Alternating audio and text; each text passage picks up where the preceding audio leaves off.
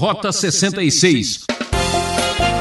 Ou Deus está tão perto de nós que ele se confunde conosco, com o mundo à nossa volta, ou então Deus está tão distante que a gente não sabe nem onde encontrá-lo.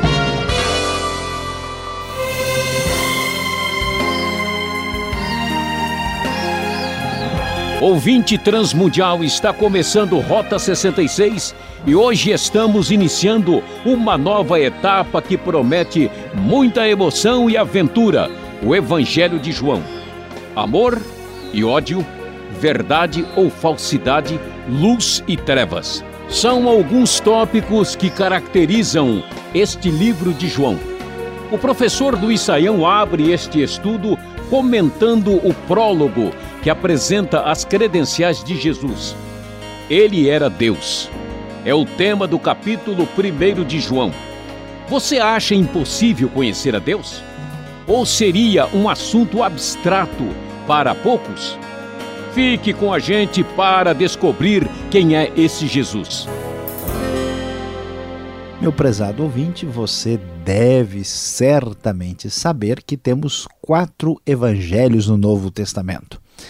Mateus, Marcos e Lucas são chamados os evangelhos sinóticos, que apresentam um relato a respeito da vida e do ministério de Jesus, e esses três evangelhos apresentam um perfil mais ou menos semelhantes, tem muita coisa em comum entre eles, e o enfoque é bastante marcado pelas narrativas que descrevem o que Jesus fez e uma espécie, não exatamente, mas uma espécie de biografia do ministério de Jesus. Já no Evangelho de João a coisa é bem diferente. João não tem tanto uma espécie de relato sobre os acontecimentos da vida de Jesus, mas é um evangelho muito mais teológico. Aliás, foi escrito mais tarde e é um evangelho que tem a finalidade de mostrar que Jesus é o Cristo e que ele é o Filho de Deus. Portanto, este evangelho começa diferente, todo mundo conhece o texto bastante recitado. No princípio era o Verbo, o Verbo estava com Deus e o Verbo era Deus. O primeiro versículo, a NVI, traduz: no princípio era aquele que é a palavra, tentando deixar mais claro palavra no lugar de verbo. Ele estava com Deus no princípio. João aqui evoca a, o Gênesis, mostrando que este Jesus sobre o qual vamos falar neste evangelho, que mostra que Jesus é capaz de milagres, aliás, são sete sinais milagrosos destacados no evangelho. Este Jesus era divino e claramente João quer demonstrar que ele era Deus, estava com Deus e era Deus. Ele estava com Deus no princípio. Sem dúvida, é uma referência ao princípio de todas as coisas lá na criação. Jesus, o Filho de Deus, fez parte da própria criação do mundo, conforme relatada lá no livro de Gênesis. Todas as coisas foram feitas por intermédio dele, sem ele nada do que existe teria sido feito. Nele estava a vida e esta era a luz dos homens. A luz brilha nas trevas e as trevas não a derrotaram.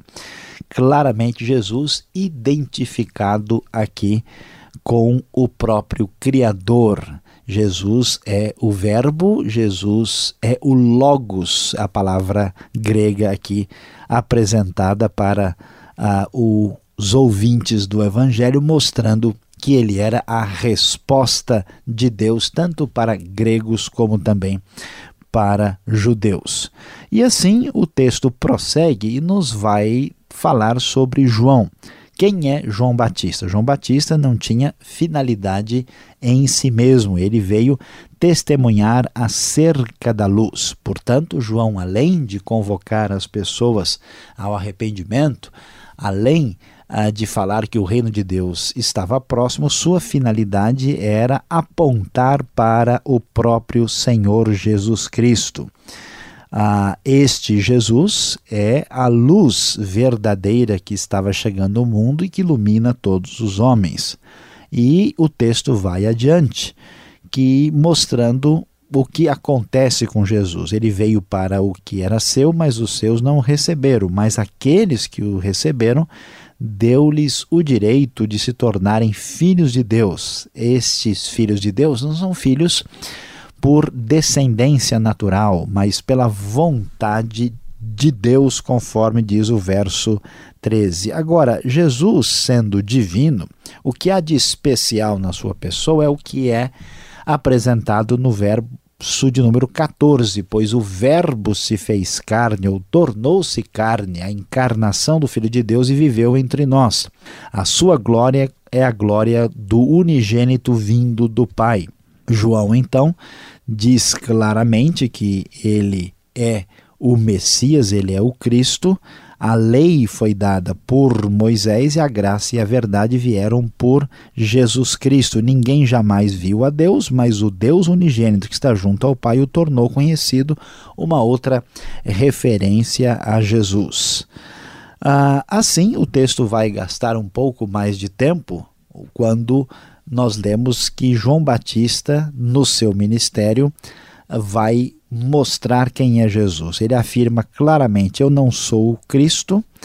E ele então diz que não é Elias. Literalmente, ele veio para dar testemunho de Cristo. Por isso, ele é a voz do que clama no deserto, diz o verso 23. Então, por que você batiza? perguntam a ele os fariseus. Ele diz: Eu batizo com água, mas entre vocês está alguém que vocês não conhecem. Ele é aquele que vem depois de mim, não sou digno de desamarrar as correias de suas sandálias. E assim, depois disso, João viu Jesus aproximando-se e então ele disse a frase que vai certamente ter uma importância fundamental para todos nós. Ele disse: Vejam, este é o Cordeiro de Deus que tira o pecado do mundo. E este é aquele a quem eu me referi, que é aquele que é superior a mim. Então, uh, João dá testemunho de quem Jesus é, mostrando que ele é a nossa Páscoa, ele é o Cordeiro de Deus, o Cordeiro que era dado como sacrifício pelos pecados no Antigo Testamento, Jesus não só aparece como Cristo Messias, como Filho de Deus, mas como aquele que nos veio dar a salvação através do seu sacrifício em nosso lugar para nos perdoar dos nossos pecados. E assim o texto começa a nos mostrar e nos revelando quem é esse Jesus de maneira mais profunda, mais teológica. A partir do verso 35, vamos ver as primeiras referências aos discípulos de Jesus. João estava ali com dois de seus discípulos e, quando viu Jesus passando, ele então diz: é, Vejam, é o Cordeiro de Deus. Os dois é, discípulos então passaram a seguir a Jesus.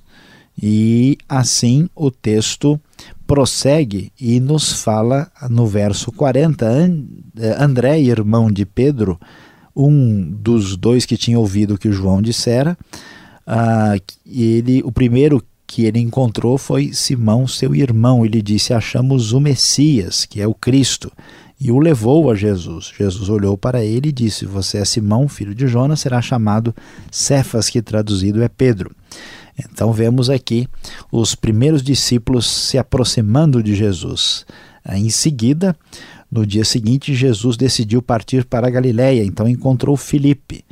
Filipe, como André e Pedro eram de Betsaida, Filipe encontrou Natanael e disse a ele: Achamos aquele sobre quem Moisés escreveu na lei, ah, que é Jesus de Nazaré, filho de José. Natanael pergunta: Pode vir alguma coisa boa de Nazaré? Então Filipe diz a ele: Vem e veja. Ao ver Natanael, Jesus disse: Aí está um verdadeiro israelita em que não há falsidade. Natanael pergunta de onde me conhece Jesus, mostrando quem ele era, disse: Eu vi quando você ainda estava debaixo da figueira antes de Filipe o chamar. Natanael então reconhece nele que ele é o filho de Deus, o rei de Israel. Jesus disse então: né, Você crê porque eu disse que o vi debaixo da figueira verá coisas maiores do que essa. E digo-lhes a verdade: vocês verão o céu aberto e os anjos de Deus subindo e descendo sobre o filho do homem. Meu prezado ouvinte, a pessoa de Jesus talvez seja a mais conhecida do nosso planeta, o nome mais repetido e mais encontradiço em todo o mundo. Até mesmo religiões não cristãs fazem referências, e muitas delas respeitosas a Jesus. No entanto, talvez não seja tão difícil entender que Jesus foi um profeta. Muita gente aceita isso com facilidade e muitas pessoas até mesmo concordam aquilo que tantas vezes é cantado e declamado no Natal, que Jesus é o Cristo, é o Messias esperado, mas algumas pessoas talvez não parem para pensar na grande verdade descrita em João capítulo 1. Jesus, o homem de Nazaré, aquele que era filho do carpinteiro, aquele que nasceu de Maria, aquele Jesus que fez os milagres e que veio nos trazer a salvação e era o Messias, era o Filho de Deus, a segunda pessoa da Santíssima Trindade. Jesus que veio até nós e viveu na Palestina proclamando a salvação, ele era o Filho de Deus, ele era o próprio Deus. Como diz João capítulo 1, o Verbo era Deus.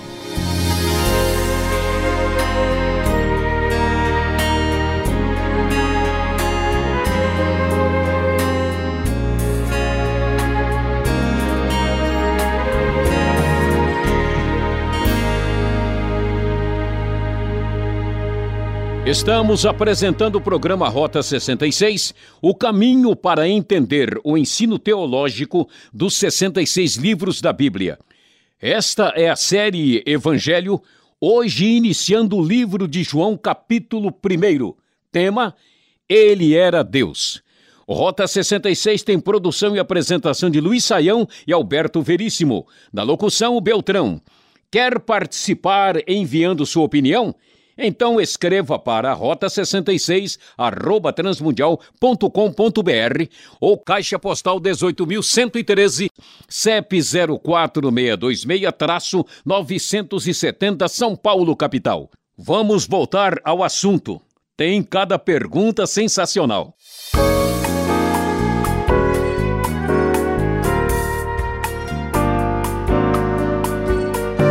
Você está acompanhando Evangelho de João, capítulo 1, Grandes Aventuras pela frente, uma teologia diferente, um livro fascinante. Professor Luiz Saião, tenho algumas perguntas aqui para entender melhor o texto.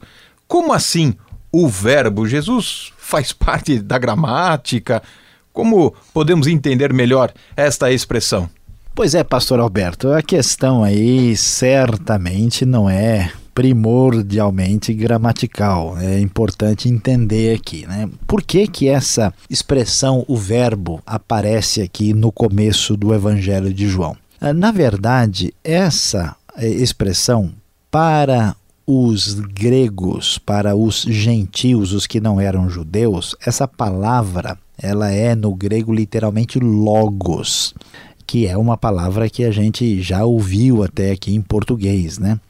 E logo significa verbo, mas significa muito mais do que isso. É, significava para os gregos a resposta para o significado do mundo e da vida. Os filósofos gregos na antiguidade eles diziam que o que estava por trás do mundo, né, a substância que sustentava o mundo era chamado de logos. Então, nós vemos que Jesus é a resposta para as perguntas do mundo gentílico, para o questionamento dos gregos, mas ao mesmo tempo, essa palavra logos, ela também ela lembra a, a palavra divina em ação, que é um conceito que existe lá no livro de Gênesis, né? Era um, um conceito comum em aramaico e em hebraico, é uma referência ao próprio Deus. Portanto, quando João diz que Jesus era o Verbo, ele não está fazendo tanto considerações gramaticais, ele está dizendo que Jesus é a resposta procurada por gentios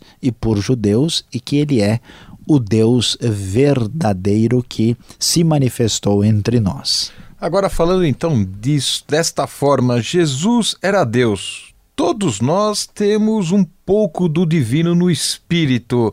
Ele era um espírito mais evoluído? Podemos pensar assim?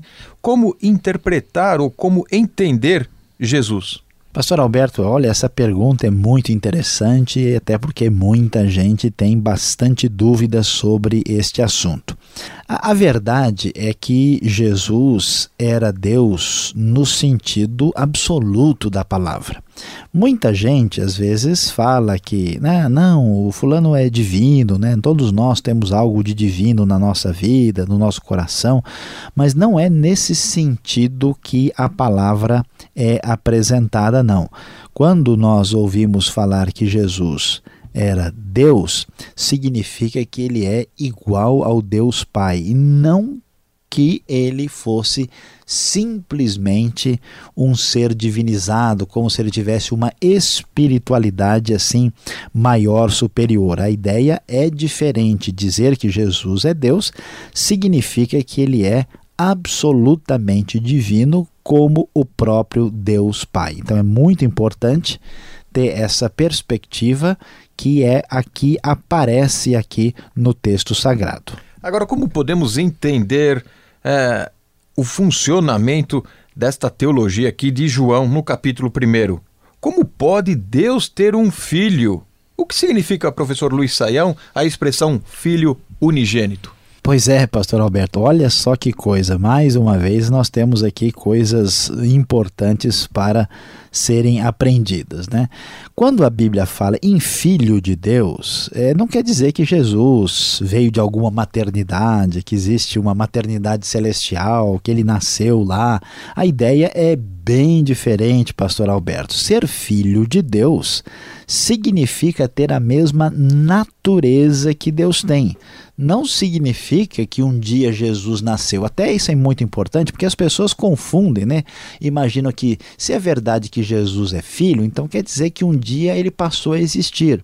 Mas como ele passou a existir se ele estava no princípio com Deus? Na verdade, Jesus é eterno, porque ele é a segunda pessoa da Trindade, e ser filho de Deus, unigênito, a palavra que você disse, aí quer dizer unigerado ou seja, ele é o único que tem a mesma natureza que Deus tem. Portanto, ninguém pode confundir a filiação uh, de Jesus com a ideia que nós temos normalmente de um filho no sentido humano do termo. É importante fazer a devida distinção e compreender aqui a Bíblia corretamente. Então, como é primordial entender o primeiro capítulo aqui de João, mas qual a razão da encarnação de Cristo?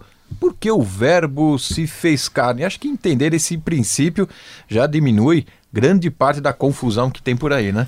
Olha, pastor Alberto, de fato, isso é extremamente importante e significativo. A gente, de fato, aqui deve prestar atenção.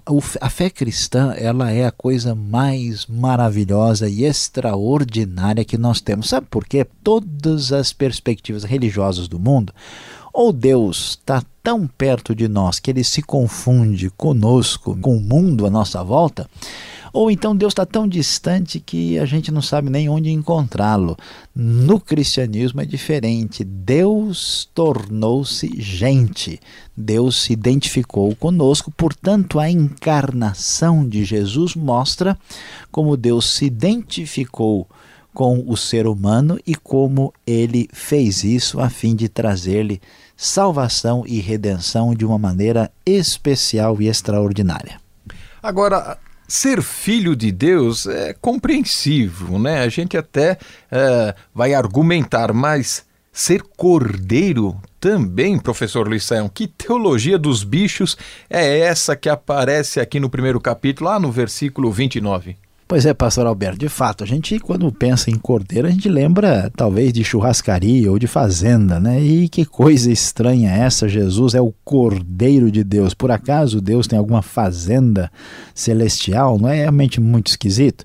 Pois é, mas por incrível que pareça, essa ideia de cordeiro faz todo sentido, porque o cordeiro era um dos animais que era utilizado para o sacrifício em favor dos pecados no Antigo Testamento. Aliás, até de uma maneira especial, porque na verdade a pessoa podia oferecer um, um cordeiro ou um cabrito, mas o cordeiro chama atenção pela sua mansidão, pela sua tranquilidade, pelo seu espírito, assim, a sua atitude, né, que, que mostra uma humildade tremenda como nós podemos constatar, todo mundo que já lidou com bichinho sabe muito bem.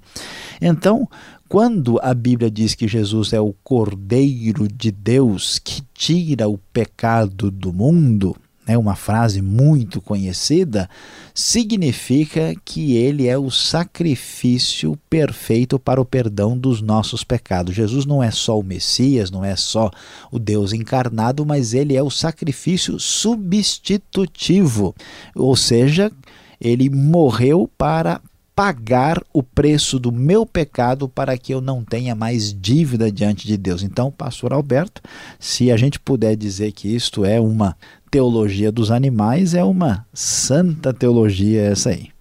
Muito bem, você que está nos acompanhando e se atrapalhava na escola com os verbos, chegue mais perto para entender o verbo de Deus.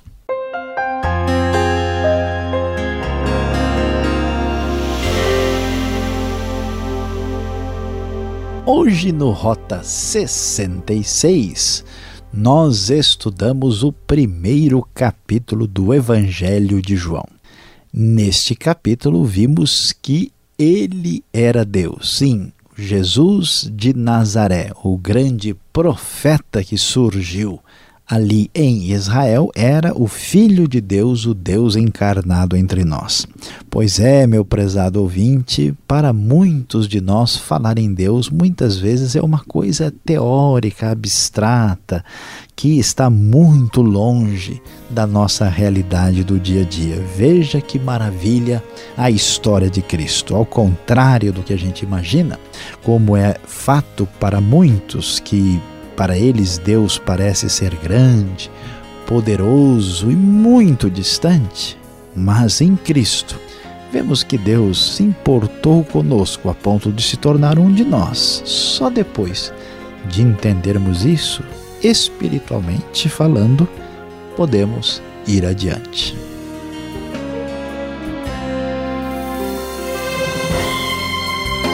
O programa Rota 66 vai se despedindo. Sintonize esta emissora neste horário. Esta é uma realização transmundial.